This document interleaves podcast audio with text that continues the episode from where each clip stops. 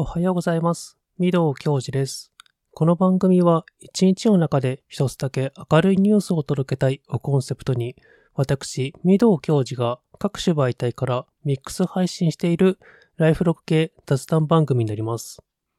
本日のお品書きは、ラジオ、ポッドキャストがつまらなくなる瞬間。二つ目、言いたいことも言えないこんな世の中にのコーナー。本日はこの2本立てでお送りいたします。よかったら最後までお聞きください。御堂教授のはい、えー改めまして、えー、御堂教授です。いやー、なんかね、秋ですね。秋めいてまいりましたね。皆さんいかがお過ごしでしょうか？えっと、本日はですね、えっと、一つ目ですね、えーラジオ、ポッドキャストがつまらなくなる瞬間についてお話ししていきたいと思います。はい、といったところですね、まあ、ね、強烈なタイトルなんではないかなと思うんですけれども、えっとですね、一見するとこれ読解ですかっていうふうにちょっと思われると思うんですけど、読解は、えっと、後半のパートの方でやります。えっと、言いたいことも言えないこの、ね、世の中にのコーナーですね。で前半は、えっと、これ読解っぽいんですけれども、まあ、読解じゃなくて、ちょっとですね、私が最近感じていた、えっと、いつもですね、楽しく聞いていたとあるラジオ番組とか、ポッドキャスト番組がありまして、それがですね、なんか、ある日急にと言いますか、なんか、思ったほど面白くないなというか、つまらなくなってしまったなっていうふうに感じてしまったという現象についてね、ちょっとゆるりとお話ししていこうかなと思っております。で、あの、もちろんですね、あの、どの番組かとかっていう話は、あの、ここではお話はしません。はい。あの、地上波のね、AM だったりだとか FM であの配信されているね、あの、有名な番組様もそうですし、そうじゃなくて、あの、私みたいにあのやってるね、こうやってポッドキャスト番組がとかって話もありますし、あの、両方です。あの、どの番組かとか具体的にはないんですけれども、ただなんとなくふとね、あの、前からなんとなくそういう、こういう現象ってね、なんか定期的にあるんですよ。なので、ちょっとね、その現象、謎現象についてね、ちょっと思うことといいますか、ちょっと整理してみたので、皆さんの意見も聞きたいの、ない、聞きたいなと思いまして、お話ししていこうかなと思っております。で、結論ですね。えっ、と、まず結論です。あのーえっ、とね、これが絶対なんですけども、あの、ラジオであれ、ポッドキャストであれ、あの、どちらも、あの、エンタメなので、あのそれぞれの、まあ、各自のね、聞いてる側の好きな距離感で聞けばいいということです。あの、ぶっちゃけそこまで真剣にね、真面目にね、聞いたりするもんじゃないというふうに私は思っています。はい。これあの、業界の人とかだったらまた話は別だと思うんですけれども、あの、素人でね、あくまで素人で楽しむんであれば、もう、それです。はい。なので、あの、別に好きな番組があろうが、嫌いな番組があろうが、別に興味がない番組があろうが、別にそれはそれでいいという話です。はい。もうそれだけなんですよ、結論は。ただそれだけだと、ここで終わっちゃうので、まちょっとね、深掘りしていこうかなと思ってます。で、あの、皆さんの中に、例えばあなたですよ。あの、お聞きになってるあなたが、例えば、最近ね、あの、ミドラジ大して面白くないなと思ってらっしゃるかもしれません。はい。私も実はですね、最近自分の番組聞いてて、あれ？この番組ってそういえば何が面白いんだろうっていうふうにふと感じたことあります。はい。それがミドラジです。なので、あの、まずこんなテーマを扱うからには、さぞお前の番組は面白いんだろうという自信があるんでしょっていうふうに言われるかもしれないんですけれども、あの、そんなことありません。あの、私の番組も漏れなく面白くない時もあれば、面白く、面白いなって思ってもらえる時があるかもしれません。なんですけれども、まあそういうのを度外視にして、まあそれはちょっとね、あの、避けといて、まあちょっとね、あの、一般的にね、あの、普通の番組とか聞いてて、なんか急にね、あの、そうでもないなって思う瞬間って、なんでなんだろうなっていう、個人的なね、感想的なことです。話していきますね。でですね、えっと、まあ、えっと、とある現象と言ってますけど、まあ、詳しく言いますと、えっとですね、つまらないっていうか、あの、正確に言うと、あの、今の自分にはまってないなっていう風に感じる体感的なのが、あの、まあ、正確な表現ですかね。っていうのも、えっとですね、ラジオ番組、私結構長くもう聞いてるんですよ。あの、いろんな番組ね。もうラジオ聞き始めてからもう10年以上、いろんな番組聞いてます。深夜ラジオから、朝のランジラジオから、FM から、あの、地域コミュニティの番組様だとかもね、聞いたりとかもしてて、結構ね、幅広く聞いてる方だと思うんですよ。なんですけれども、その中で定期的にですね、あの、普通にあの、よくあるんですけども、あの、2、3回ぐらいね、あの、面白くないなとか、あんまし今週の回は笑わなかったなっていうような感じたりっていうことってあるんですよ。まあ、これ普通だと思うんですけれども、で、あとは、あの、よく言われるのが、あの、ラジオって、あの、ゲスト会はつまらなかったりするっていうことって、まあ、よく言われるんですね。皆さん感じたりしませんかね？あの特にあの AM ラジオで深夜ラジオとかね、だとそういうふうにこと言われがちなんですけれども、いわゆる通常回は、あの、いつもやってるね、パーソナリティの方々がお話しする回だったりすると思うんですよ。ただ、あの、AM ラジオって、確か1ヶ月に1回のスペシャルウィーク集っていうのがあって、その回は必ずあのゲストを呼んだりとか、ちょっと特別な企画をやるみたいなね、あの企画が毎月ね、定期的にあるんですけれども、その週の回はちょっとつまらないっていう風に言われたりするんですよ。で、まあそれはまあ普通と言いますか、あの、あるあるなんですね。ラジオを聴いてる側からすると。なので、まあ、そういうのはまあちょっと除いて、あの、正直ですね、回によっては確かに跳ねるときと跳ねないときみたいなのがね、もちろんあるんですよ。テレビ番組と同じように。ただそういうのも、まあ踏まえた上で、なおかつ、なんかね、あんまし最近この番組面白いと感じてないなっっていうようなことの感じ方が、1ヶ月から2ヶ月、下手すれば3ヶ月以上続くようなら、もうその番組は私の中では旬が終わったっていうことなのかもしれないなというふうに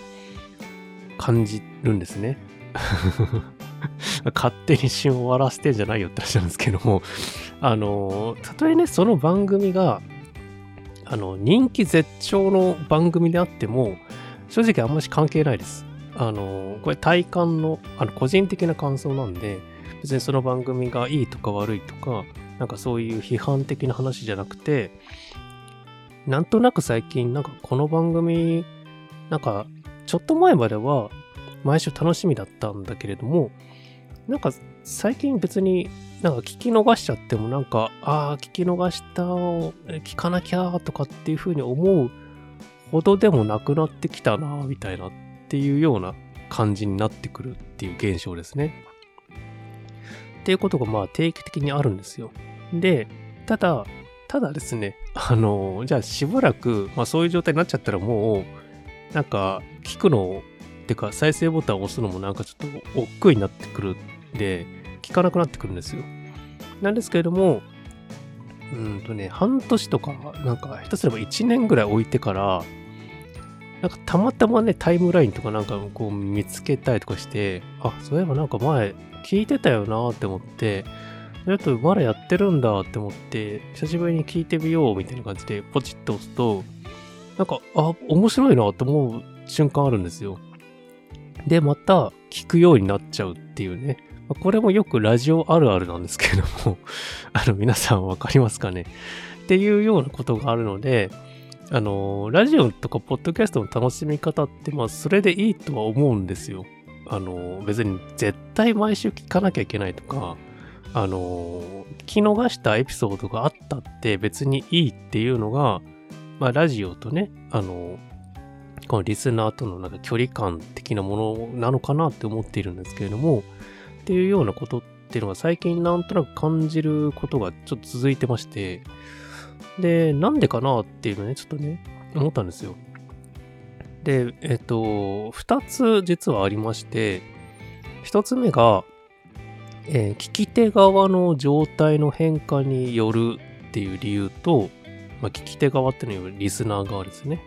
で、二つ目が、えー、話し手側、パーソナリティ側の変化によるっていう、まあ、この2点なのかなというふうにちょっと考えてます。はい。あと、まあ、その他っていうちょっとね、あの、ものもあるんですけども、で、まずね、一つ目の聞き手側、ね、リスナー側の状態の変化によるっていう話なんですけども、えっと、その中でも一応4つぐらいなんかね、項目、なんか要因があるのかなと思いまして、えっとですね、一つ目が、えっとね、単純に、あの、ラジオだとか、ポッドキャストもそうですけれども、あの、聞きすぎて、聞き、聞きすぎなんですよ。あの、音声を聞くっていうことに、少しマンネリ化してしまった状態だからなのかなという理由です。はい。で、もうこうなっちゃうと、あのー、どの番組かとかって話じゃなくて、なんかもう単純に人の話し声聞いてるだけでなんかちょっと全然頭に入ってこないとか、なんか集中力がちょっと低下してくるとかっていうような状態になると、まあつまんなくなるだろうな、みたいなまあ、そりゃそうだと思うんですよ。で、あの、ラジオを、もうこの状態になった時は、あの、対処法一応ありまして、あの、ラジオからしばらくね、距離を置きましょうって話なんですよ。あの、音楽聴くとか、あの、読書をするとか、まあ、とにかく別のメディアで、こう、なんか全然違う刺激をね、また得て、で、しばらくなんか放置してから、しばらくするとまた戻ってきたら、やっぱラジオ楽しいな、みたいな感じになるみたいなね。っていう感じで、まあ、要はバランスの問題って話なんですけれども、あの、人の話し声って、うーんとね、どんなに好きなタイプの、あの、声だったりだとか、話し方だとか、だったとしても、なんかね、長く聞けば聞くほど、まあ、ちょっとなんか自然、なんか自分では気づいてないと思うんだけれども、なんとなくストレス感じて蓄積されてってるみたいなっていう時ってありませんかね？あの別になんかその番組嫌いになるとかっていうレベルじゃなくて、なんか要は単純に人の話し声聞いてるのなんかちょっと疲れてきたなみたいなっていう時になるみたいな。で、私は結構あの、お仕事とかで作業中とか移動中とかも常に何かしら耳にヘッドホンだとか イヤホンだとかさして、あの、ノイズを消したいんですよ。あの、普通に道歩いてたりとか電車乗ってたりとか会社に行ったりとかすると、あの、周囲からの雑音がすごく多いんですね。それに結構私、あの、耳、意識を持っていかれちゃうタイプなんですよ。で、えっ、ー、と、えっ、ー、と、自慢じゃないですけれども、わりかし耳がいい方なんですね、私。なので、あのー、壁、まあ、壁の厚さにもよりますけれども、あの、例えば会議室とかで、隣の会議室とか、廊下の音だとかっていう、で、人の話してる声って、結構わりかしよく拾う耳なんですよ、私。なんか集音マイクみたいな耳みたいな言ってますけれども、まあ、そこまで高性能じゃないんですけれども、とにかく、えっ、ー、とね、だいたい10メートル以内であれば、あの、意識しようが無意識だろうが、なんとなく喋ってる内容まで聞こえちゃうぐらいなんですね、私。なので、それが頭の中になんか、あの、常時入ってくる情報みたいななっなっちゃうんですよ。わかる。なんかね。で、そ、それがすごく嫌なんですよ、私。あの、集中するときって結構複雑なことを考えたりとかするときだったりするんで、頭をクリアな状態にして作業に集中したいときとかあるんですね。なので、もう、あの、シャットダウンみたいな感じで ノイズキャンセリングバリバリのやつつけて、雑音消して集中したりとかっていうことあったりだとか、電車に乗ってる時とかも、まあ基本的には、こうなんかいろんな音うるさいじゃないですか。ってのもまあ消したいなみたいな感じで、まあ大体音楽聴くこと多いんですけれども、まあ、せっかくの長時間の移動だったりすると、まあ、ラジオを聴きながら、ま、移動するみたいなことがあるんですけども、っていう感じで、結構、1日の中でなんか、6時間ぐらいとか、7時間ぐらいとか、下手すればラジオとか、まあ、音声配信聞いてるんですね。で、それの状態が確かに続いてくると、ちょっとね、人の話し声すらうるさくなってくるみたいなっていう時があるんですよ。自分が好きな声の波長ってあるじゃないですか。あとテンポとかね。で、FM とかだと間に音楽挟んでくれたりとかするんで、ま、それもいいなっていうそのバランスもあるんですけども、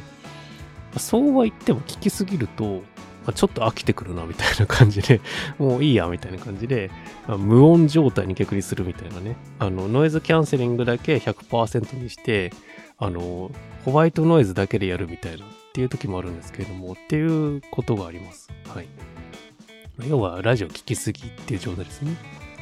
で、二つ目が、えっ、ー、と、リスナー側、聞き手側の、えー、成長ですね。あの、括弧内面なんですけれども、によって感じ方、受け止め方が変化したからということかなと。これなん、どういうことっていうと、えっ、ー、と、例えばですね、あの、深夜ラジオとかだと、最近はちょっとあんまし、ね、規制の問題でやらないと思うんですけども、深夜ラジオって、あの、定番的にあの、下ネタのコーナーがあったりとかしたんですよ。どの番組もね。大体。で、その、そういう下ネタのコーナーとかって、まあ、ちょっと、まあ、大人な世界じゃないですか。ちょっとね。っていうのって、あの、高校生の頃とかは、聞いてたら、めちゃくちゃ爆笑してたんですよ。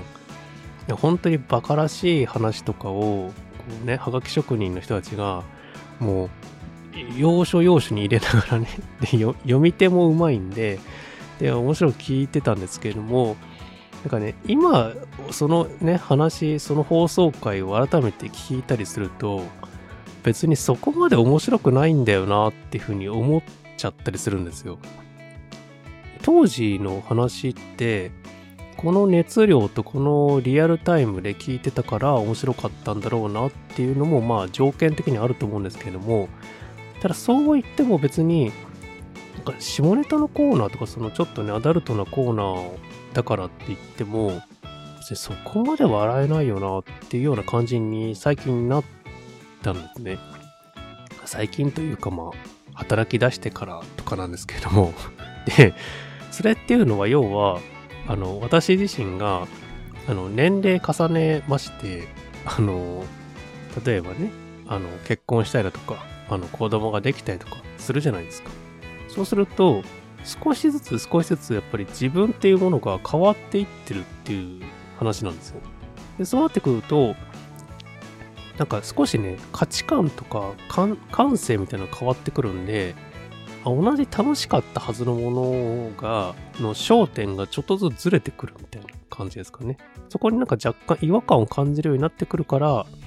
なんか別にこの番組そんなに面白くなくなったなみたいなっていう風に感じるっていうところなのかなと思います。これ結構皆さん感じませんかね？学生の頃めちゃくちゃハマってたね、番組だとか、まあ漫画だとかね、まあ何でもいいんですけれども、っていうものって今改めて思ってみると、別にそこまで熱中するほど面白くはないよね。まあ面白いっちゃ面白いけれども、別にそんなにドハマりはしないかなみたいなっていう風になったりとかしませんかね。まあそれいわゆるま大人になったなって話だと思うんですけれども そ大人になったなっていうことっていうのは、やっぱりその今の自分とその過去の自分でやっぱり少し目線とか視点が変わってくるので、それに伴ってやっぱり聞いてる番組とか、まあ、見てるね、エンタメ情報とかっていうのも、ちょっと興味のなんか視点っていうかアングルが変わってくるっていうんですかね。っていうことからまあそういう風に、ね、なっちゃうのかなっていう風に思います。はい。で、三つ目が、えっ、ー、と、心の余裕がない時ですかね。あの、どんなにね、好きなものでも、あの、心に余裕がないと楽しめる余裕がなかったりっていうことありませんかね。あの、何ですかね。なんかね、まあ、悩みって誰しもがあるじゃないですか。あの仕事の話だったりとか、家族の話だとか、まあ、好きな人とかの話だったりとか、子供の話だったりとか、まあ、いろいろと、いろんな悩みがあると思うんですよ。でその悩みっていうものもみんな抱えてはいると思うんですけれども、その悩みの配分ですかね、自分の中での、あの、その悩みに対してめちゃくちゃ考えなきゃいけない時期とか、その子の、そのことに対して解決しなきゃいけないから、すげえ今集中して、なんか寝る間も惜しんで、なんかもう起きたらとにかく、なんかずっとそのこと考えちゃってるんだよな、みたいなっていう時ってあるじゃないですか。っていう時って、まあ、純粋にラジオに集中できなくないっていうね。あの ま、ラジオに限らず、まあ、たとえね、好きな、なんか番組、ね、テレビ番組だろうが、YouTube チャンネルだろうが、まあ何でもいいんですけれども、っていう時に、なんか見てても、なんか心ここにあらず状態みたいな感じで、なんか考えてることは別にいろいろとある、あるから、目の前のとか耳から入ってくる情報が別になんかどうでもいいみたいなう 状態になるっていうね。こういう時も大体こう、その番組なんかもし面白くないなって感じるっていうような時。まあ面白くないっていうよりか気づいたらなんかその番組も一番組終わってたみたいなっていう時もあるんですけども。っていう時ですかね。あと4つ目が、えっ、ー、と、そのラジオだとか、ポッドキャスト以外に、え、ハマれるものを見つけてしまった時というのがあるんじゃないかなと思います。で、これは、私も何回か経験していて、あの、ラジオ好きなんですってずっとね、あの、冒頭から喋ってますけれども、あの、そうは言っても、じゃあ、ラジオ以外に好きなものはないんですかって話になると、いや、それこそいっぱいありますって話なんですよ。なんですけれども、優先順位がたまに変わる時があるんですね。で、ラジオとかポッドキャスト以上に何かハマれるものを見つけてしまった瞬間の時期っていうのは、とにかくそれに全集中するような感じになっちゃうと思うんですよ。例えばスポーツだとかね、もありますし、なんかいろんなことあるじゃないですか。なんかね 出てこないんですけれど も、とかっていう時に、もうその時はもう、あの、心置きなく、それに集中してくださいって感じなんですよ。あの、ラジオとかポッドキャストは一旦卒業ですみたいな。もう、夜な夜なとかね、聞いてる場合じゃないですよって言って、もうそのことに集中してもうドハマりしてるものがあるんだったらもうそれに全力投球してくださいっていう時だと思います。で、それも、まあ、いつかね、あの熱が冷める時が来ると思うんですよ。ちょっとね、クールダウン気味になってくるみたいな っていう時になったら、あ、フラッとね、あ戻るかって言ってね、フラッとねよ、ね、戻ってきてくれればいいみたいなっていう時ですかね。まあ、人生長いのでね、そういう時にあの、熱量のね、振れ幅ってのがあると思うんですけれども、まあ、っていう時はね、まあそういうラジオとかね、聞いてもね、全然ハマらないなっていう時だったりするかなと思います。で、えっ、ー、と、今のまでのが、えっと、聞き手側、リスナー側の話で、えっと、話し手側ですね。パーソナリティ側とか、えー、番組制作側の変化による理由ってのも実はあるのかなと思いまして、こちらもね、だいたい4つぐらい、あの、理由が、理由とか要因があるんですけれども、と、1つ目がですね、あの、パーソナリティ自身ですね、話し手側の、とか、まあ、その人の周りの環境とか、置かれてる環境が、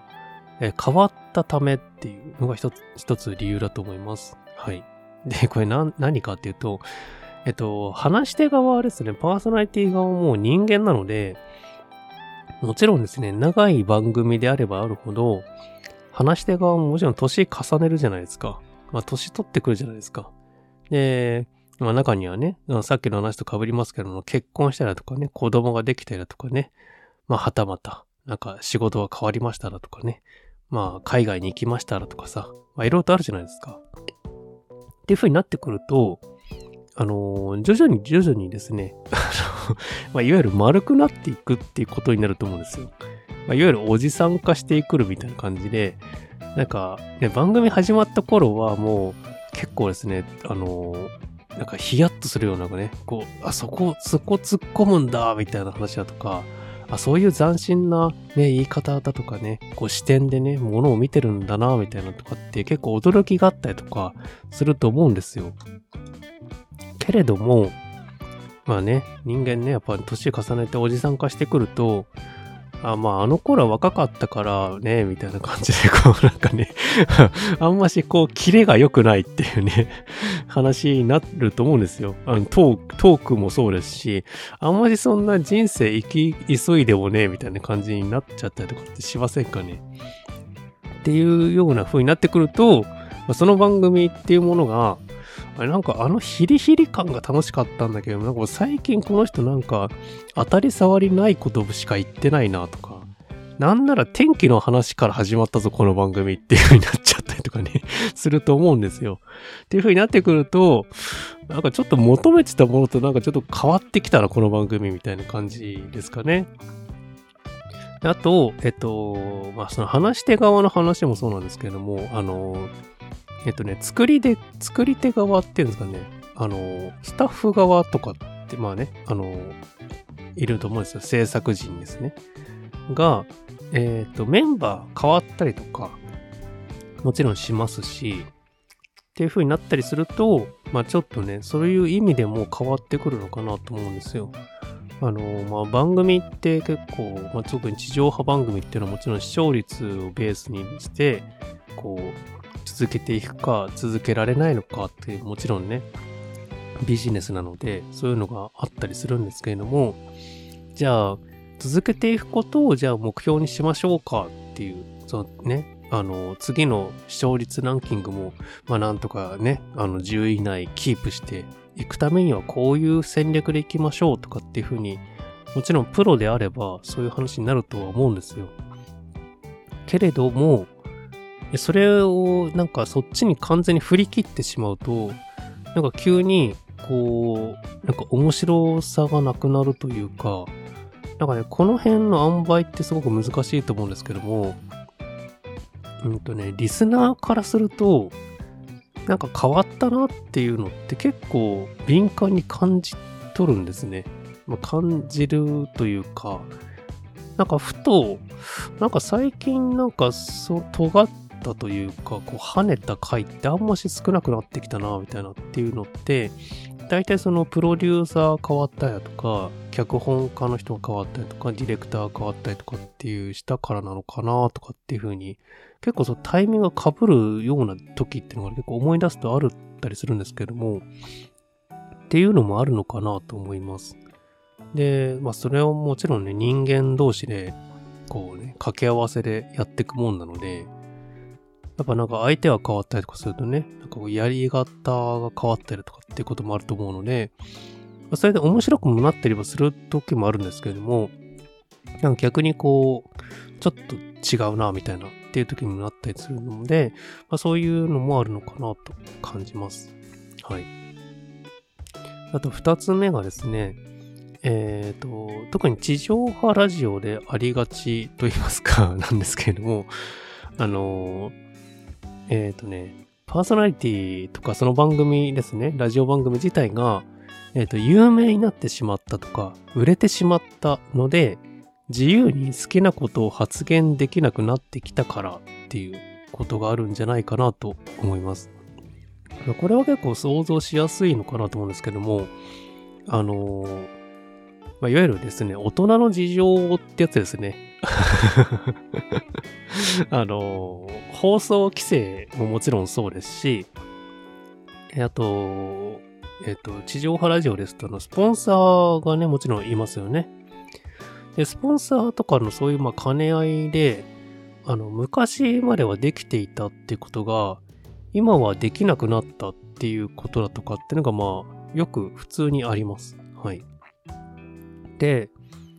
何ですかね。やっぱり、まあこれもね、あの、仕事なのでっていう話になると思うんですよ。あの、趣味でやってる私みたいなね、番組とは違いまして、こう、これやってくださいとかありますし、逆にこれは絶対にやらないでくださいとかってもあるあると思うんですよ。例えば、ね、パーソナリティの方が、こうよくね、こう、例えばその世間とかにこう、物申すみたいなコーナーをやってたりとかするとするじゃないですか。私みたいな読解とかって称してね、なんか誰かに噛みつくようなね、ことを言ったりとかっていうコーナーがあったりとかするとするじゃないですか。そしたらそれっていうのは、あのー、あまりスポンサーからすると、実はよろしくないっていうふうに感じることもあると思うんですよ。あの言い方だと、あの、誤解する人もいると思うから、ああいうのはちょっとやめてほしいですとかって話っていうのは実は裏側ではもちろんあると思うんですよ。で、まあ、いくらね、あの、盛り上がるとはいえ、あの、まあ、そろそろ、あの、いい大人なので、その辺はやめていきませんか？みたいなっていうことがね、もちろんあると思います。あの、会社でもあると思うんですよ。普通に。あの、皆さん働かれてる時に、あの、なんかね、若い時には許されてたこととかも、やっぱりこう時代を経てですね、あの、今になってくると、いやもうそれはもう今やっちゃいけないことなんだよ、みたいなっていうこととか、普通にあるじゃないですか。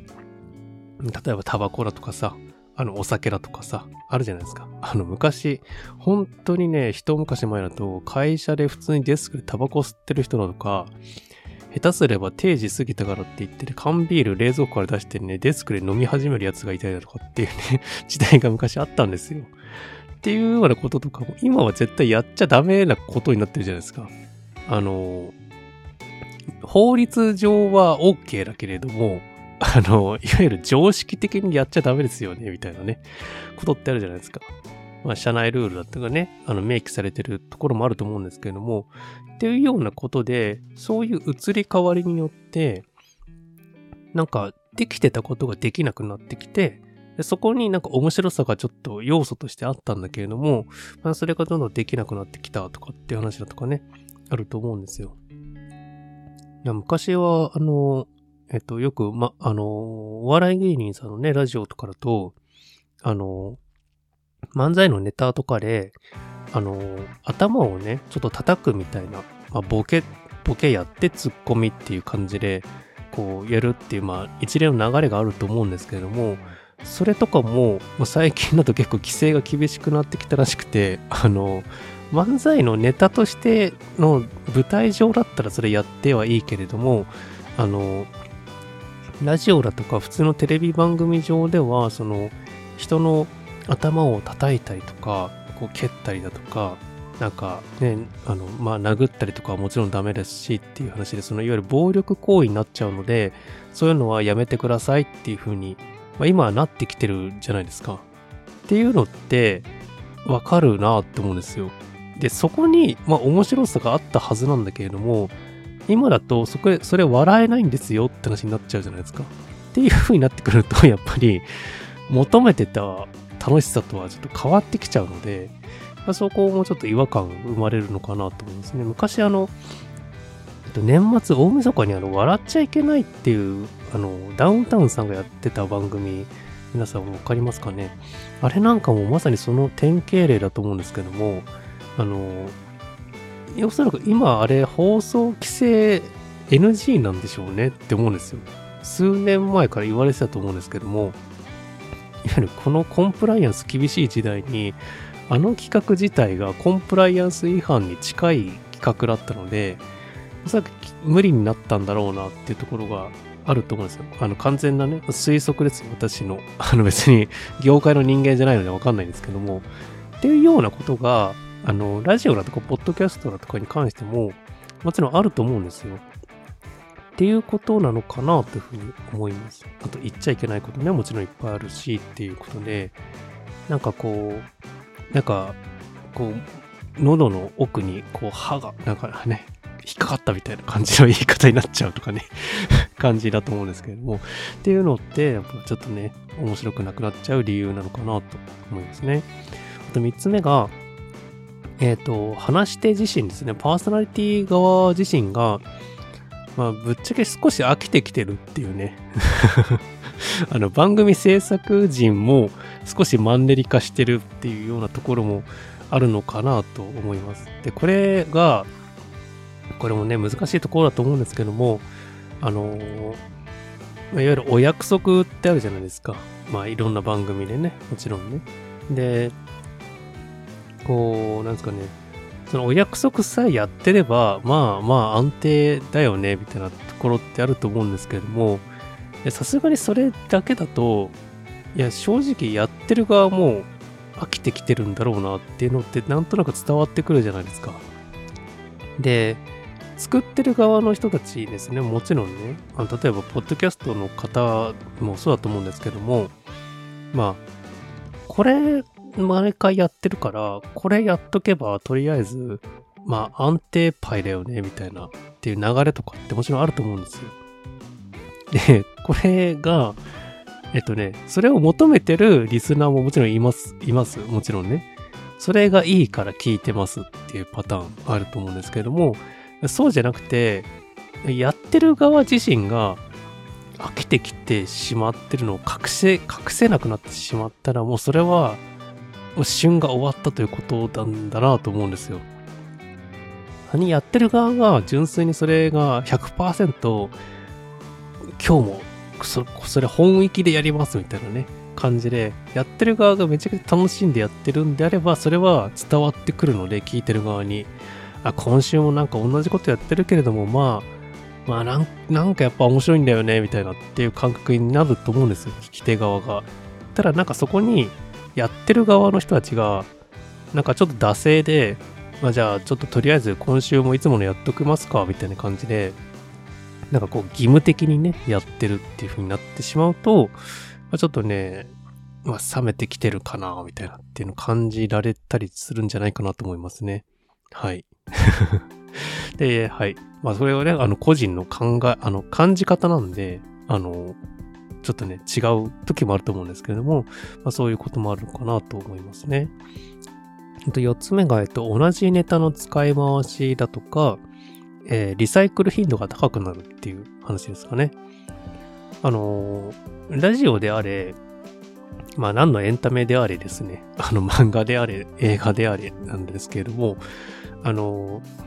新ネタってあんまし、こう、そんなにポンポン出てこないんじゃないですか。もちろんね。で、同じネタですよね。あのトークネタであろうが、えー、話の、あの、えっ、ー、と、流、流し方ですかね。あの、どういう感じで話していくだとかっていうのとか、お約束の言葉とかね、まあいろいろとあると思うんですけれども、っていうのも、あの、定期的にね、やってくれる分には全然それはいいんですけれども、まあそれも面白いし、そのラジオ番組とか、ポッドキャスト番組らしさっていうのが出てくるんですけれども、あの、一回それ跳ねたからとか、すごく受けた、ね、反応が良かったから、そのネタで、じゃあ、来週もそれ、その、それ行きましょうみたいな感じになる時もあると思うんですよ。特にラジオ番組だとね。なんですけれども、それあんまし頻度高くしちゃうと、どんどんね、鮮度が落ちてくるっていうことが起きると思うんですよ。リサイクルの頻度が高いと、なんかもうまたリサイクル品かみたいな感じに感じませんかね。っていう、いわゆるトークネタもそうだと思うんですよ。あの、私がね、大好きなあの番組、ね、ラジオ番組でも、よくですね、あの学生時代の話とかよくやったりするんですよ。あとは、えっ、ー、と、あんまじこう、まだ人気になる前とかね、テレビに出演する前、こう、まだ売れなかった時代の話とかっていう話だとか、ま、よくされる時があるんですけれども、正直ですね、あの、えっと、ヘビーリスナーであれば、あの、まあ、その話はもちろん知ってるし、まあ、好きだし、まあ、面白いのも分かってるしっていうところなんですけども、ただただなんか、月1ならまだしも、なんか2週3週続けて、またその売れなかった時代の話なのか、みたいな、なんかそういう、なんかこう、バリエーションがなんかどんどん狭まってきてしまうと、ちょっとな、みたいな感じになりませんかね。まあ、いわゆるネタ切れ、ネタ不足っていう状態ですかね。おそらく話してる側からすると。あの、新しいネタがあるんだけれども、そんなにこの話広げられそうじゃないし、企画会議の段階で、その話よりもやっぱり、鉄板ネタのこっちの方が受けがいいんでとかって話になって、そっちに行くみたいなっていうのは、まあ往々にしてあると思うんですよ。あの、ね、もうプロなんでね、制作人の人たちが あの、このネタならいけますとか、このトークネタはちょっとよろしくないんでやめましょうとかっても結構もちろんね、精査された上で放送に乗ると思うんですけども、ただそういう中でこう、なんか結論ついていった中が同じネタになってしまうとやっぱり、うん、まあちょっとな、みたいな。聞いてる側からするとなんか再放送聞いてんのかな、みたいな感じになっちゃうので、まあ、やっぱつまらないなっていうふうに感じちゃうのかなっていうふうに感じますね。はい。なんで、まあここまでがですね、まあ話し手側の方の、まあ、変化ですかね。まあ変化というかまあ、なんか私が個人的にね、つまらなくなったなって瞬間の中、共通点みたいな感じですかね。はい。あとその他ですね、えっ、ー、と、まあ、ラジオに限らず、あの、番組とかね、音楽とか、あの、まあ、人とのね、関係性だったりとかって、まあ、もちろんそうなんですけども、あの、長期間ね、追えば追うほど、昔の方が良かったなっていう、なんかね、変なフィルターというか、なんか、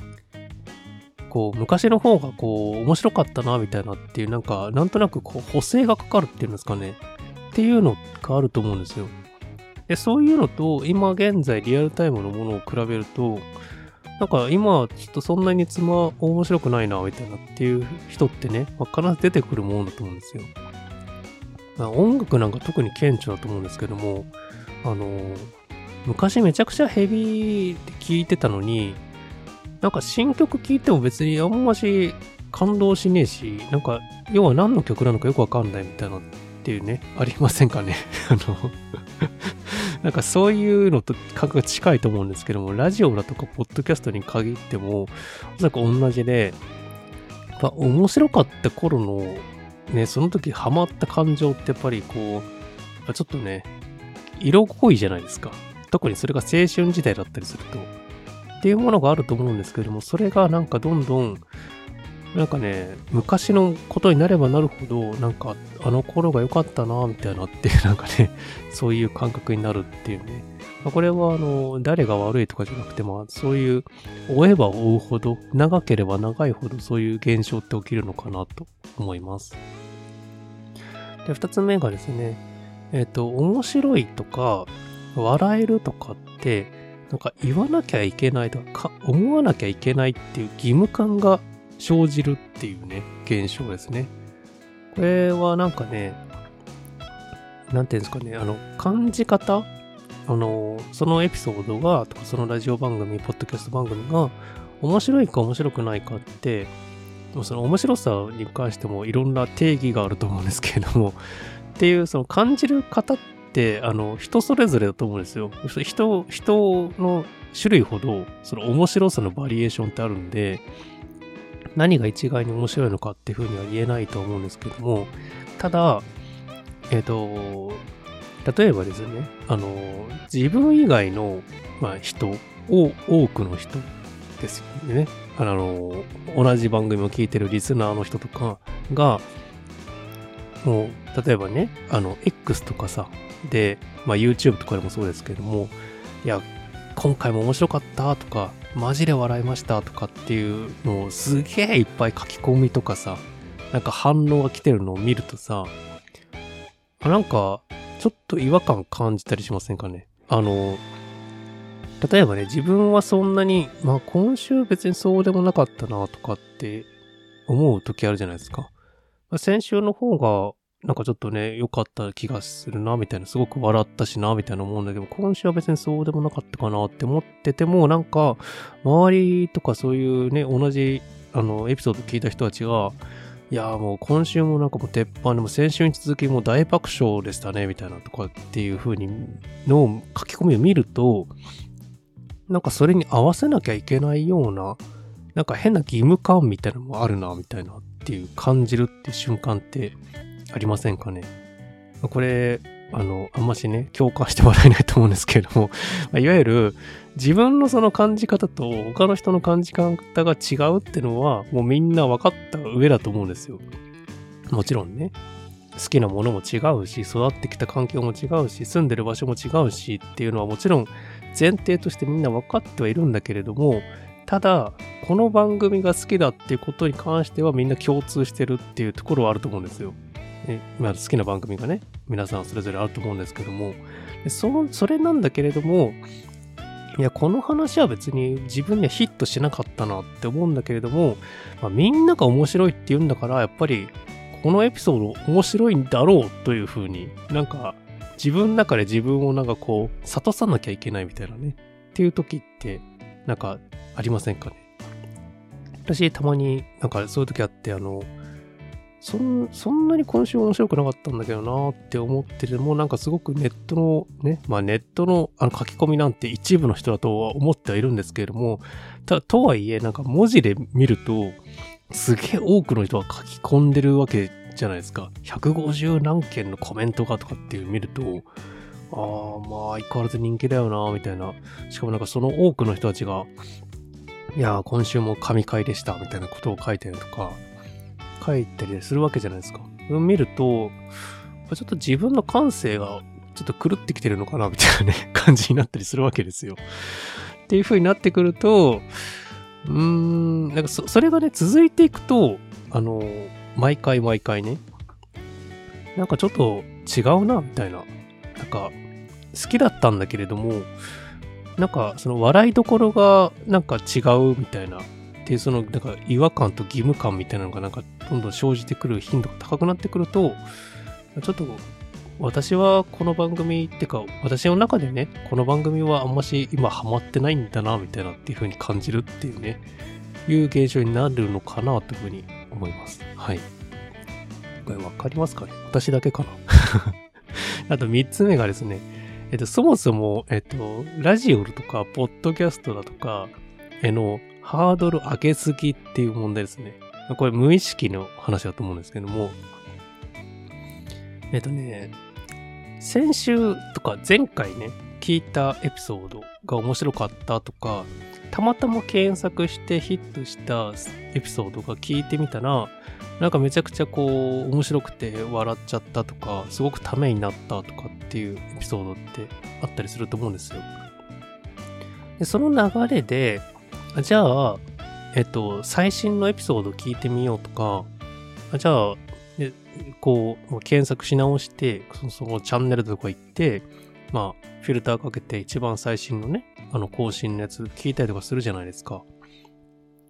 っていう風に、まあ、なれば、こう、面白いだろうという風にハードルが上がるわけですよ。で、まあ実際聞くじゃないですか。そうすると、うんみたいな感じになる時もあると思うんですね。で、なんかね、そういう、なんですかね、あのー、面白いだろうっていう風になんか勝手に、あのー、なんか作っちゃって、で、聞くほど面白くないっていうことって、まああるじゃないですか。あの、いわゆる、ハードルが上がるって、その、お笑いでよくあるパターンだと思うんですけども、とかね、会社で、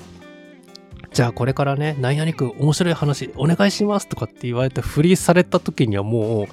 面白い話なんかできるわけがないじゃないですか。そんなこと言われてからの話の振り方されたら絶対面白くないんでっていうふうに、まあ、ある、あるあるだと思うんですけれども、それに近いなんか、無意識で自分の中でセルフハードル上げてませんか問題ね。これもあると思うんですよ。で、まあ、でもそうは言っても、最新エピソードも普通に面白いとかってことは、まあ、あるっちゃあるんですよ。まあ、それは、ラジオだとか、ポッドキャストにまあ、普通にあるんですけれども、で、その中で、あの、まあ、特にポッドキャストとか、ね、顕著かなと思うんですけども、あの、話す側と聞く側、両方が、あの、今週もとか次回も面白いエピソードにするぞっていう風にね、こう、なんか頑張るぞみたいな感じで、なんか肩に力入っちゃってる回ほど、なんか蓋開けてみたら、いや、あんまし面白くなかったな、みたいなっていうね、ことって、まあよくラジオあるあるだと思うんですよ。ポッドキャストあるあるでもあると思うんですけども、っていうのってありませんかね。で、あの気合入ってんなっていう時って、なんか聞いててわかるじゃないですか。あの、私もこの番組なんかね、かれこれ60何回とかやってますけれども、あの、渾身のエピソードを作ったりとかってしたことももちろんあるんですよ。ただ、そういう回ほど反応がなかったりとか、なんかまあ別に、そうでもなかったんだなっていうなんか、肩透かしを食らうみたいなことって、まあまああるんですよ。これ、ど、どの媒体だと、でも同じだと思うんですよ。ブログだろうか、YouTube だろうが、下手すればテレビ番組もおそらく、気合入れれば入れるほど、いや、そんなにそうでもなかったみたいなね、あると思うんですよ。まあ仕事でもあると思うんですよ。ね、力作を作ってね、プレゼンしましたとかって話したとかあるじゃないですか。けどなんか全然、なんか聞いてる側からすると、うーん、みたいな、じゃあ次の人お願いします、みたいな感じで、あれ？みたいな、あれ？これだけ？凝った映像だとか作って発表してんのに、反応がないみたいな。どういうこと？みたいな。っていう風になった時に、あまあ、面白くなかったんだろうなっていう風に、まあ、悟りを開いてね、賢者モードになるしかないんですけれども、っていうことってまあ、普通にラジオとかポッドキャストでもあるかなと思うんですね。で、意外と、あの、今日もくだらない話をこれからやっていきますっていうぐらいの、ゆるーくね、自然体でやってる方の方が、実は面白いっていうね。人の話って特にけんそういう傾向あると思うんですけども、あの例えばですね、えっ、ー、と、そうだな。例えば部室とかね、部活動をやってた時の練習終わった後に、部室とか、まあ、食堂とか、まあ、どこでもいいんですけども、なんかちょっと一杯ね、あの、ジュース飲んでから帰るとかってなった時に、なんかダラダラとなんかこう、喋ってる時あるじゃないですか。たまたまその場に居合わせたメンバーでとかね。っていう時に、なぜか不思議と面白い話が出てくる時ってありませんかね。私結構そういう体験多かったんですけども、あの、話すぞっていう風に気合とか準備して話すよりも、まあ、ちょっと話しませんみたいな感じで、あの、ね、10分ぐらい、あの、まだね、電車先あるの来ないんで、みたいな、っていう時の話し方の方が すげえ面白い話が出てくるっていう時ってありませんかね？それだと思うんですよね。ラジオとかポッドキャストのなんか、面白い回が生まれる回のなんか雰囲気って、もちろん企画で思いっきし、最初からね、手こ入れして、面白い企画やりますみたいな感じで予告していく回ももちろん面白い回はあるんだけれども、中で意外と、あの回はやっぱり今でも覚えてるな、みたいなエピソードって、普通な感じのテンションで普通に始まっていったエピソードの方が面白かったりするんですよね。これはね、あの、これね、私の完全なあの個人的な主観なので、あの、全然、あの、そんなことないですよっていうことももちろん全然ありだと思います。あの、ちゃんとね、企画考えて、がっつりとやった方が面白い話になったじゃないですか、みたいな。って話ももちろんあると思うんですよ。それはそれで良かったですねって話なんですよ。ただ、あの、個人的な感想で私のね、あの、あんましね、こう準備しないでやった方が実は面白いっていうことってね、まああるよねっていう話なんですよ。っていうような感じで、まあ、いろいろとね、だらだらと、まあ今回も喋ってますけれども、まあ、あの、ここまで喋っておいてあれなんですけども、だらだら喋ってるのも、あんまし面白くないっていうのもわかります。ごめんなさいね。あの、今更って話なんですけども、長い話ほど面白くないっていうのはね、もちろんあります。ただ、長く話せば話すほど意外とね、あのー、なんか上、なんか上下が生まれて、たまに面白い話がポンと出てくるとかっていうね、雑談だとあったりするんで、っていうのもああります。っていう感じで、まあ私がですね、まあこの間からなんとなく感じていた、まあ、ラジオとかね、ポッドキャストがね、たまに、たまにつまらなくなる瞬間とかね、そういう季節がね、やってきたなっていうことを感じたというお話でした。はい。全然共感されないとは思うんですけれども、なんとなくですね、この話をしていこう、いかないと、なんか、次へ進めないなと思ったんですよ、私。あの、もやもやっとずっとしてて、で、おそらく、これ、この話、まあ、いろいろとね、あの、今話しましたけれども、あの、本当ね、あの、前提で話した通り、あの、結論同じなんですけども、あの、真面目に考えすぎるなって話なんですよ。ラジオもポッドキャストも所詮エンタメなので、あの、それぞれのね、好きな距離感とか時間で聞けばいいだけの話なので、そこまでね、真剣に考えたりするもんじゃないよってことなんですよ。ただね、ただ言いたかったですよ。あの、そういう時期ありますよねっていう話です。はい。といったところです。はい。皆さんもね、なんかね、そういう季節がやってきたらね、ああ、季節が巡ったなっていう風に感じていただけたら幸いです。はい、えー、本日のね、曲ですね。えっ、と、久しぶりのね、新曲が発表されたので、早速聴いて、すごく良かったなと思いました。はい、えー、夜しかで月光浴、どうぞ。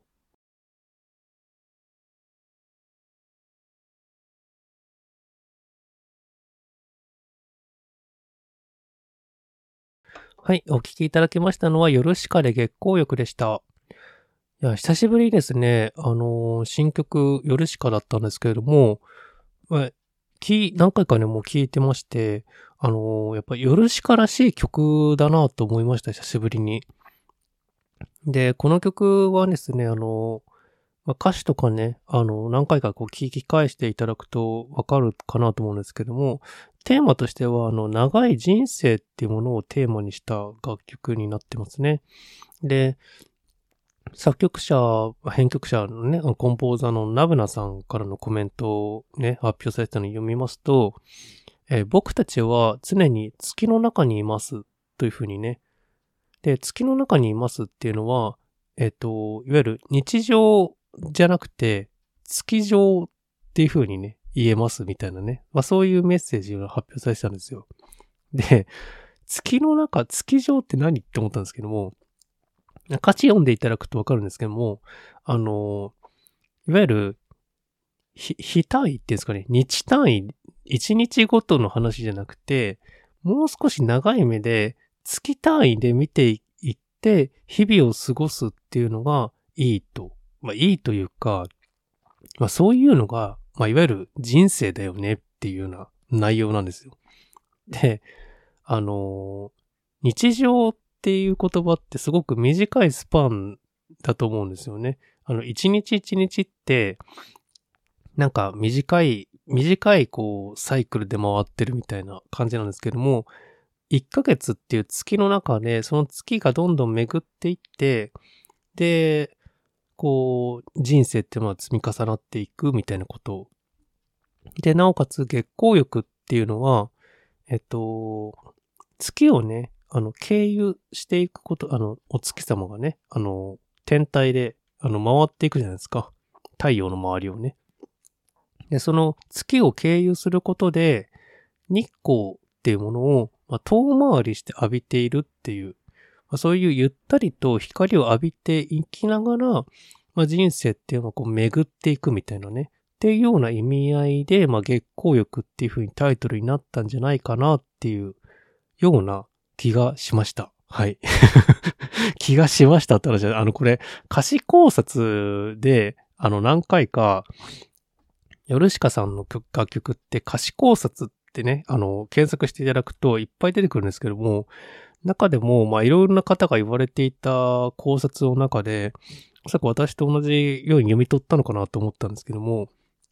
っていうようなことをね、この歌詞で描かれていたんじゃないかなと思っています。他にもなんかいっぱいこう、いろんなね、テーマとか、こう、ちょっとしたトリックを入れてきてる歌詞なんですけれども、それにもしね、興味あったらね、あの、聞いて、あの、歌詞考察とかね、見て読んでいただけたら幸いです。なんか、久しぶりに夜しかのこの曲は、なんか、このね、もうすぐね、今年2023年終わりますけれども、まだ10月なんですけども、もうすぐ終わるということで、なんかね、そういう季節の巡り変わりとかね、月の、ね、巡り変わり、そして季節の変わりね、あのー、さっきもね、なんかラジオのこう、年を重ねていくことで変わっていく、なんか受け取り方だとか感性とかって話もしましたけれども、っていうのもなんかすごくね、この月光浴っていう中では描かれてるんじゃないのかなっていうふうに感じました。よかったら聞いてみてください。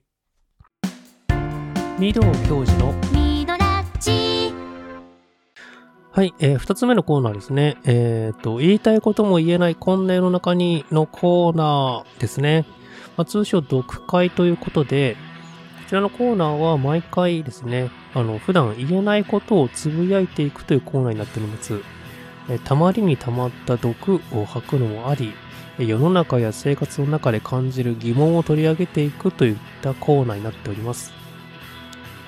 今回はですね、えっと、久しぶりの会社ネタになっております。はい。えー、もうたまりにたまっておりまして、もう会社ネタだけですね。なんかもう、ネタ帳がですね、パンパンになっているんですけれども ちょっとですね、ここいらで小出しにしておこうかなと思いまして、えー、お話ししていきます。えっ、ー、と、会社ネタ2つありまして、えっ、と、1つ目がですね、えっ、と、最近ですね、あの法律がですね、実は変わったんですよ。10月になってから。あの、会計のね、法律が変わりまして、まあ、税、税法とかって言われるものですね。税法とか会計法とかって言われるものなんですけども、あの、インボイス制度っていうのが変わ、始まったんですよ。で、まあ、インボイス制度については、まあ、ここでは言わないんですけれども、あの、個人事業主とかね、フリーランスの方だったらもちろんご存知だと思うんですけれども、結構、大きなね、あの、法律なんですけれども、が変わったので、まあ、私はね、今会社員でやらせていただいておりますけれども、まあ、会社としてもね、対応していかねばならぬということでね、あの、一生懸命ですね、この、ルールのね、内容をまとめたいだとか、こうね、社員の皆さんにですね、こういう風に変わったので、よろしくお願いしますと。で、わかりやすいようにですね、マニュアル独自に作りましたみたいなね、やったりとか、ここ最近してたんですよ。もう、なんか寝る間も惜しんでですね、私資料作っておりまして、いやー、大変だった。大変だったんですよ。風邪ひきながらね。なんですけれども、まあそういうのが終えてからですね、最近ですね、あの、あるですね、あの、社員の方にですね、あの、問い合わせをしまして、あの、ポンとですね、あの、領収書を1枚ですね、あの、郵送で送ってきたんですよ、その人が。あの、手紙に入れてね。で、中を見ますと、あの、5万円とかのね、あの、手書きの領収書がね、書いてあって、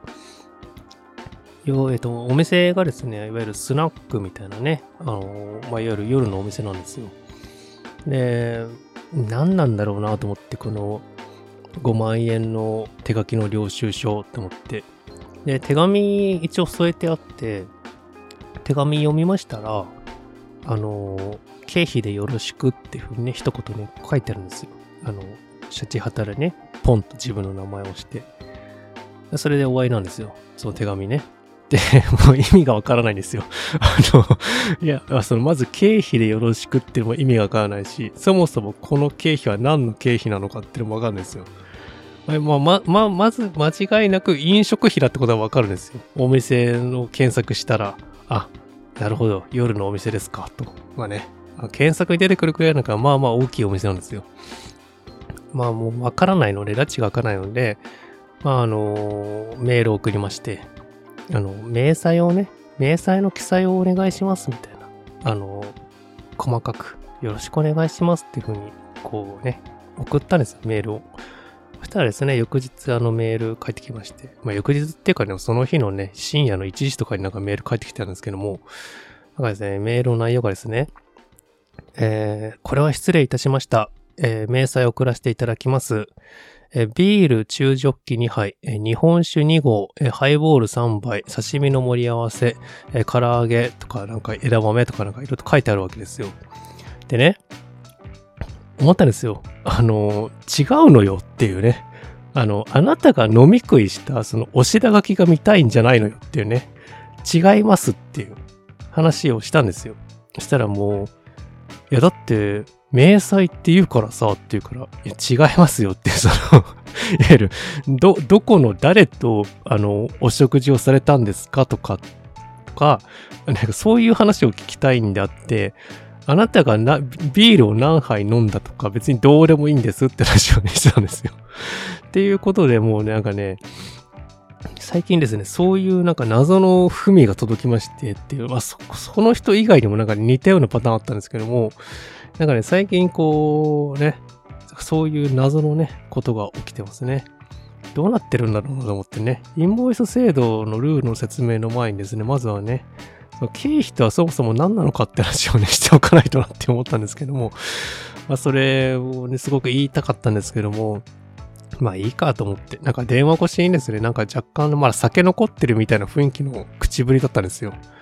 なんかさ、ま、あの、頭痛いんだよね、みたいなこと言ってくるんですよ。それはあなたが今朝まで飲んでたからでしょ、みたいなね。そんな話はいいよって話なんですけれども っていう話でした。はい。で、二つ目がですね、えっと、会社ネタで、えー、っとですね、人事評価システムっていうものがね、あの、とあるシステムが導入されました。私の会社。えー、っと、ちょっとシステム名は、えっと、控えます 超有名システムなんですけれども、なんかね、えっと、概要を読んだら、そもそも人事評価システムって何？って、そのそのシステムのね、あの、一番ホームページ行きまして、えっと、読み上げますと、えっと、あらゆる人材データを一元化、分析し、組織の力を最大化させ、えー、させる、えー、マネジメントシステムです。あなたの企業価値を、あな、えー、御社の企業価値を最大限にコミットメントしますと書いてありますね。人事業務を効率化するだけでなく、人材データを分析、フル活用することで、えー、経営、人事、えー、戦略の意思決定の高度化、次世代人材の育成、教育、えー、最適な配置、えー、離職率の防止、えー、採用強化、えー、業績倍増などなど、えー、科学的な人事戦略を実現しますっていうふうに、あの、商品説明でありますね。本当かなと 思っちゃうんですけども まあいいやと思って。とにかくね、こんな素晴らしいシステムがなんか導入されたわけですよ、私の会社。で、あの、導入にあたってですね、あの、全社員にですね、初期設定を踏まえて、あの、性格判断テストみたいなね、ものを受けてくださいっていうふうにのみんなに言われたんですよ。で、まあ、みんなね、あの、受けたらしいんですけれども、で、まあ、その結果ですね、あの、出てきたのが、まあ、性格判断という名の、あのいわゆる動物占いのね、タイプが実はね、発表されておりまして、おや？って思ったんですよ。なんか、私がね、マイページ開くと、あの、私の名前がこう、一番最初に出てくるんですよ。アカウント名とかね。で、その下に、あの、あなたの動物占いって結果が出てきて、その隣に、あの、ね、ミドウさんは、あの、コアラのブルーですって書いてあるんですよ。コアラのブルーって何みたいな。よくわからないんで、あの、コアラのマークがついてるんですよ。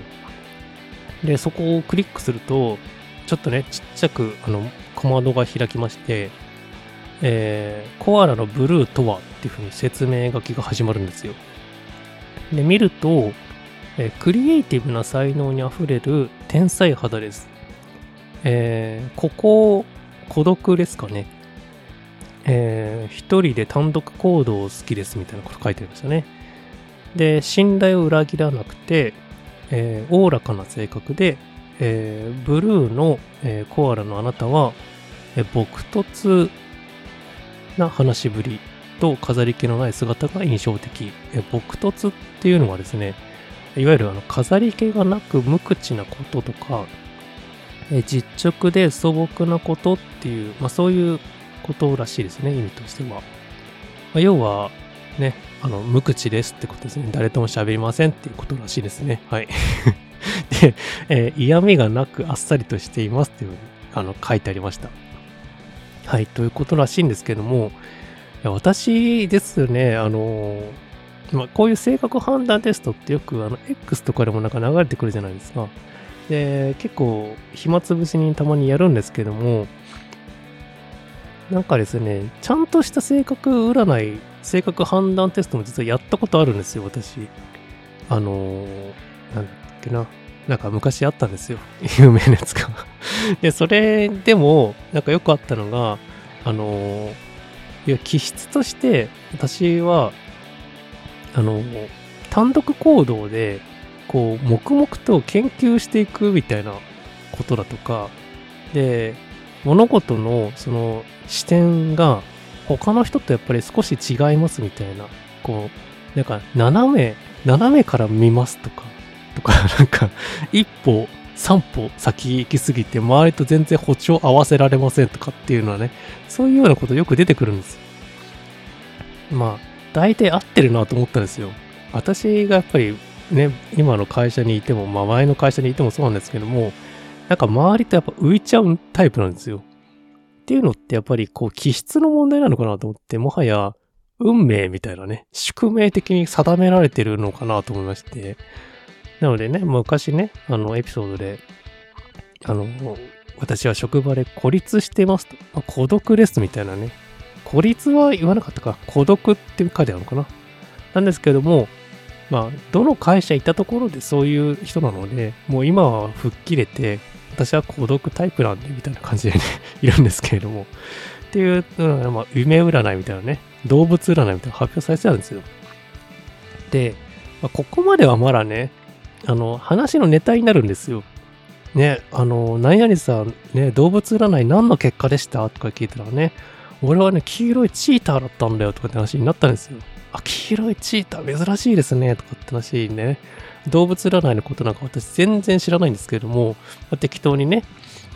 あ、黄色でもいいですよね、とかね、話をしたらね、適当に相槌を打つるっていうね。まあ、それで一つのワンターンができるんで、まあ会社のね、コミュニケーションにはね、ちょうどいいね、手っ取り早いネタだなって思ってたんですけども、そしたらなんかね、話になった中で、やっぱ共通で私だけかなって思ってたんだけど、その人も言ってたのが、あの、自己紹介の欄あるじゃんって話だったんですよ。で、あの欄って何書いたらいいのかすげえ困るよねって話だったんですよ。で、このシステムってあの顔写真も一応載っけなくちゃいけなくて、で、あの顔写真はできるだけあの普通に社員証に載ってる写真でお願いしますみたいなね、あの記載があったりしたんですけれども、なんか私のあのね、あのさっきみたいにあの領収書、手書きの領収書5万円だけペラッと送ってくるような人とかっていうのは、なぜだかね、その人男性なんですけども、その顔写真にはなぜか女性の写真が載ってたりとかしたんですけども、まあ、そういうような感じで、まあ、好きなようにですね、あのカスタマイズできるんですよ、実は。で、まあ、そこにね、遊び心を入れるとかっていうパターンもまあできなくはないっていうシステムなんですけれども、まあ、問題はこのフリースペースのこの自己紹介という名の空白なこのキャンバスに何を書いたらいいのかって話なんですよ。で、一応ね、具体例みたいな事例として、あの、好きなものとか、趣味とか、休日の過ごし方とか、学生時代に熱中したものとかね、なんかそういうのを書いてくださいみたいな。で、それを書いて、こう、他のね、方と交流を図ってくださいみたいな。っていう風に書いてあるんですよ。説明書きのとこには。なんですけれどももうねあのー、まあ、正直ですね嫌なんですよ私。あのこのこういうことをあの、公開するのが嫌なんですよ はいね、音声配信で何ペラダラダラとね、喋っておきながら、そのこと言ってんだって話なんですけども、あの、昔ですね、あの、またね、私が年取ったんで あの、昔の話ばっかしてますけど、あの、ミクシーだとか、フェイスブックってのがあったじゃないですか。あそこの欄も、こう、自己紹介の欄みたいなのがあったと思うんですよ。で、確かね、Facebook とかはあの趣味とかなんかちゃんと項目決まってて、そこに埋めていくみたいな感じだったと思うんですよ。あれも確か必須項目じゃなかったんですけど、まあそうやって自分で書いていくみたいな感じなんですけども、で、それをやってたんですよ、当時。まあ、みんなもやってるからね。そしたら、なんかね、そのプロフィールの内容をなんかね、ネタにいじられたことがあったんですよ。昔。で、まあ、あのー、正面切っていじってくれるならまだしも、まあ、それだったらね、まだね、あのー、どうとでもなるじゃないですか。いや、そうなんですよ、みたいな感じで、こう、ちょっとね、面白に持っていけるみたいな話の展開ができるんですけれども、えリアルに困ったのが、それを陰口にされてたっていうことがあったんですよ。でそれになってくるともう、それはいじられじゃなくていじめになっちゃうんですよ。ね、陰口はやめてくださいって言うんだったら真正面から言ってくださいって話なんですけども、そういう風になったことがあって、で、まあ私だけじゃないかと思うんですよ。あの、私がいかにね あの、当時から変な人だったのかってわかると思うんですけども、あの、なんかね、人のプロフィールを、あの、本人がいないところで、ああだこうだ言うのって、まあ、わかり、わかりますよ。そういう気持ちも。ただ、あの、一人でやってくれるのはまだいいんですよ。個人でね、あのその人の友達とかのなんかプロフィール見てて、あなんかこの子変わってるなと思ったけど、やっぱ変わってるんだなっていうふうに思って、まあ、そっとね、あの、ページを閉じていただけるだけで、そのぐらいでいいと思うんですけども、そこにわざわざこう、周りの友達を画面の前まで呼んできて、ね、このみのこさん、こういうことこのプロフィール書いてあるんですよね。笑っちゃうよね、みたいな感じで、そこで盛り上がらないでほしいっていうのがあるんですよ。で、まあ、そういう経験が私ありまして、あの、なので、その自由なね、あの、プロフィール、自己紹介欄に何を書こうかなって迷ってるんですよ。で、どんなこと皆さん書きますかねあの もういい大人なんで、別にね、あの、隣の人の好きなものだとか、趣味だとかね、休日何してるんですかとかってね、今更聞かないじゃないですか。聞いたところで、話を聞いたからにはそこから話をね、広げなくてはいけないっていうね、一手間がかかるわけですよ。それも嫌なんですよ、私。まあ、ね、あの、好きな人だったらいいですよ。好きな人のね、休日の過ごし方とかね、まあ知りたいとかって、まあ、ある人もいると思うんですよ。まあ、それあんましやりすぎるとあの変態になっちゃうんで、あんましおすすめしないですけども、まあそういう風にね、聞いたいとかすることもあると思うんですけども、それはね、本人の口から説明するのがいいんですよ。ね。あの、聞かれたから、まあ、答えるみたいなね。ならわかるんですよ。1対1ならまだいいんですけども、その、なんかね、あの、公開されるのがすごく嫌なんですよ。この感覚わかるかな？非表示に実はできなくて、しょうがないから今、自己紹介の欄にあの所属部署だけ書いてるんですよ。所属部署といって、あの、東京の何々事業所の何々部所属とかって書いてある。それ一行で終わらせてるんですけども、まあそれも正直何も意味ないんですけれども、まあっていう風になんかね、当たり障りのないね、あの、公開されてもいい情報だけ載っけてるんですけれども、まあそこを何書こうかなっていう感じにも迷ってるって話ですね。で、あとこのシステムのすごくね嫌なところがもう一個ありまして、あの、生年月日と年齢と、えー、出身地と、あと住所ですね。これがね、あの、デフォルトでですね、なぜか全体公開されてるんですよ。これすごく嫌で、あの、嫌な気持ちになりませんか？なんか、いわゆる、個人情報なわけですよ。特に住所なんかそうですよね。なんか あの、全員社宅だったらまだ、あの、いいんですよ。あのね、加藤さんは英語室でとか、ね、鈴木さんは C 号室なんですって言ってね、ああ、そうだったんですね、みたいな、意外と近い近い部屋でとかってね、なる分にはまだいいんですよ。なんですけれども、このね、や、やばいんじゃないかなってちょっと思ってて、いやこの住所を公開しちゃうと、ね、社内で実はよからぬことが起きるんじゃないかなっていうふうにね、ちょっと思っちゃったりするんですけれども、ま あ、そういう悪用する人はなかなかいないとは思うんですけれども、やっぱりね、何が起きるかわからないじゃないですか。ね？あの、さっきみたいにね、あのね、あの夜のお店でね、飲み食いした、ね、綺麗なお姉ちゃんたちとね、飲み食いして5万円の領収書をね、わざわざね、120円の封筒に入れてね、送ってくるバカな奴がいたりとかするわけですよ。っていうことがあると、何が起きるかなっていうふうにちょっと不安なんですけれども、まあ一体個人情報とは一体何なのかっていうね、ことを思ったりとかしました。はい。といった感じで私の会社ですね、導入されましたね。斬新で画期的なね、人事システム、どうなるんでしょうかね。ということで 久しぶりのね、え、読会でした。はい、えー、言いたいことも言えないこんな世の中にのコーナーでした。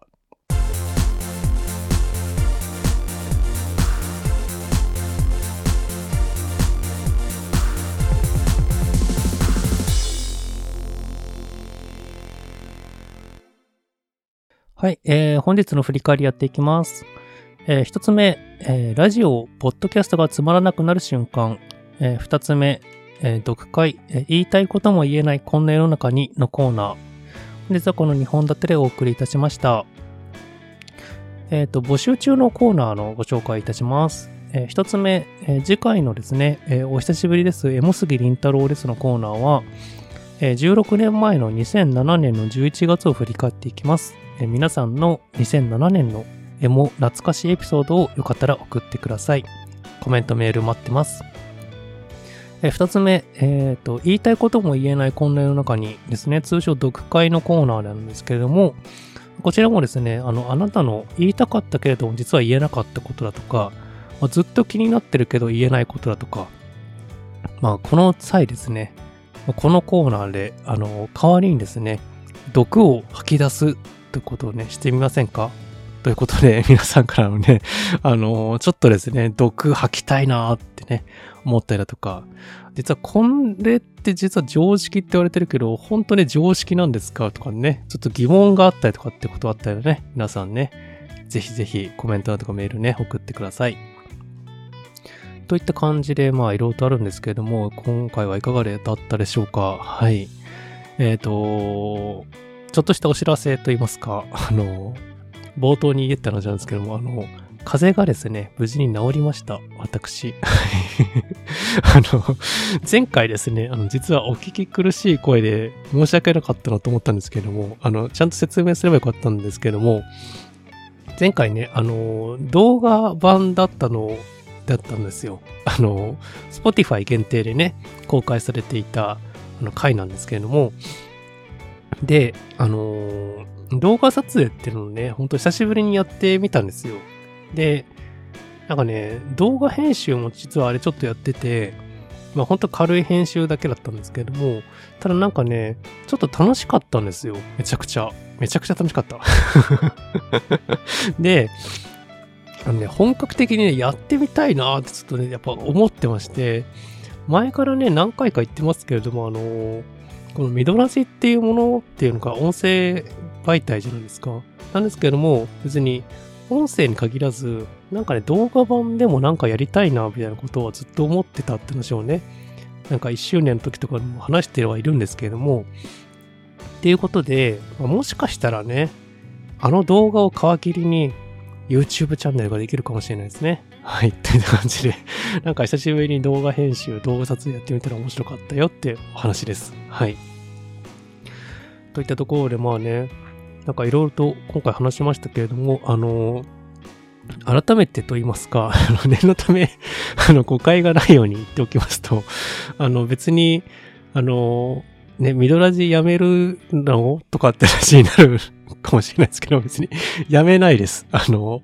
なんだかんだで続けていくと思うんですけれども、あの、聞き、聞いてる時の話ですね、今回の話は。あの、どの番組がとかって話じゃなくて全然、あの、本当に定期的にたまにあるんですよ。なんかテレビでもそうなんですけども、あのなんかね、急にね、なんかね、自分の中でこう飽きが来る時ってたまにあるんですよ。で、もちろんね、このミドラジとかポッドキャストはやってて面白いので、あの、多少のね、あの、波はあるんですよ。あの、そうは言ってもモチベーション的なね、あるんですけれども、やめることはないので、